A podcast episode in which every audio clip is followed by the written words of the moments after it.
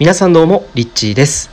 はいということで今回は台本は絶対に読んではいけないという話をしていきたいと思います、えー、台本はね絶対に読んではいけないってこれどういうことかというところなんですけれどもまずそもそもですねこれあの前提としては今後何かこう人に伝えていきたいとかあるいはもうすでにね、えー、人に教える仕事をしているとか、えー、人前でこうセールスをしなければいけないだったりとか、え何かとにかく人に伝えるということを、え日々の生活の中でやっている人もしくはこれからやっていく人に向けてまああなたは多分もしこれから本当に人に何か伝えていくっていう場面が増えてくると僕は思っているんですけれども、まあ、そういう時にですねこの人の話つまんないなとか、えー、言われないためにもなんかこうなんかこの人の言ってるなんか話って全然面白くないよなってね飽きられてしまう。そうするとやっぱり全然最後まで話聞いてもらえなくなってしまうわけなんですよね、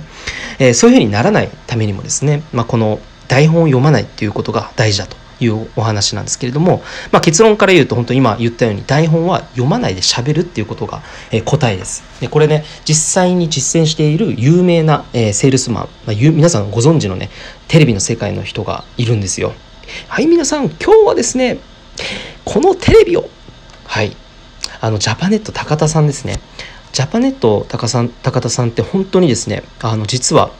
まあ、あるインタビューでも答えているんですけれどもあの一切台本用意していないそうなんですよね。もう全部しかも生放送でその場でやっているんですよ。で一切原稿を準備したりとか何を話してこの手順で1から10までこれを話すっていうのを決めないであの場でオンタイムでですね、えー、話しているんですね。で彼はそれに対してなんでそういうふうにね、えー、まあその原稿とかを用意しないんですか怖くないんですかなんていう質問に対しては、まあ、それをやってしまうと人に伝わらない。っていうふうにも断言しているんですよね。でやっぱり人に物を売るっていう時もその思いをやっぱり自分の言葉で届けるこれが大事っていうふうに言っているので例えばね2行でも原稿にこういうふうに言ってい、えー、くっていうものがあるとですね彼は、えー、全然話せなくなってしまうっていうふうに言っていますでまあ本当に大きなね売り上げまあ本当日本でも帝国データバンクとか見るとですねあのめちゃめちゃもう上位トップに入ってるわけですよ。トップに入っていて、えー、例えばあの売上高ランキングだったらですね、えーまあ、これ結構前のあのジャパネット高田さんが健在している時今もう2代目に交代したので2代目こう交代しても今もう2000億円とか超えているんですけれども、まあ、それでもその彼が当時やっていた時でもですね1423億円とかでもあのオフィス用品を扱うアスクルが2103億円でトップになって家電製品で、まあ、ジャパネット高田売上高1423億円っていう2位ということでですね、まあ、かなりの売り上げを上げていったその背景として、えー、一番重要なものを売るという仕事の中で台本用意してないっていうことが、えー、分かっています、えー、これがもう圧倒的な成績成果、えー、実際の結果なんじゃないのかなっていうふうに思っていてそこに本質が詰まっていると、えー、思うんですけどでも実際に皆さんも体験したことあると思うんですよ。なんか面白い話ってあの用意された話例えば学校で授業を受けてテーブルあの机でね座って先生がなんかもう教科書の順番通りに話すそういうつまんない話よりもやっぱりその先生がねふとした時に話す、えー、昨日あったね出来事でこういうことがあってっていうようなそのリアルな話その場で先生が話している内容伝えていることの方がねやっぱり面白いしなんかみんなも気持ちがぐっと乗ってくるっていうふうに、えー、皆さんも体験したことがあると思うんですね。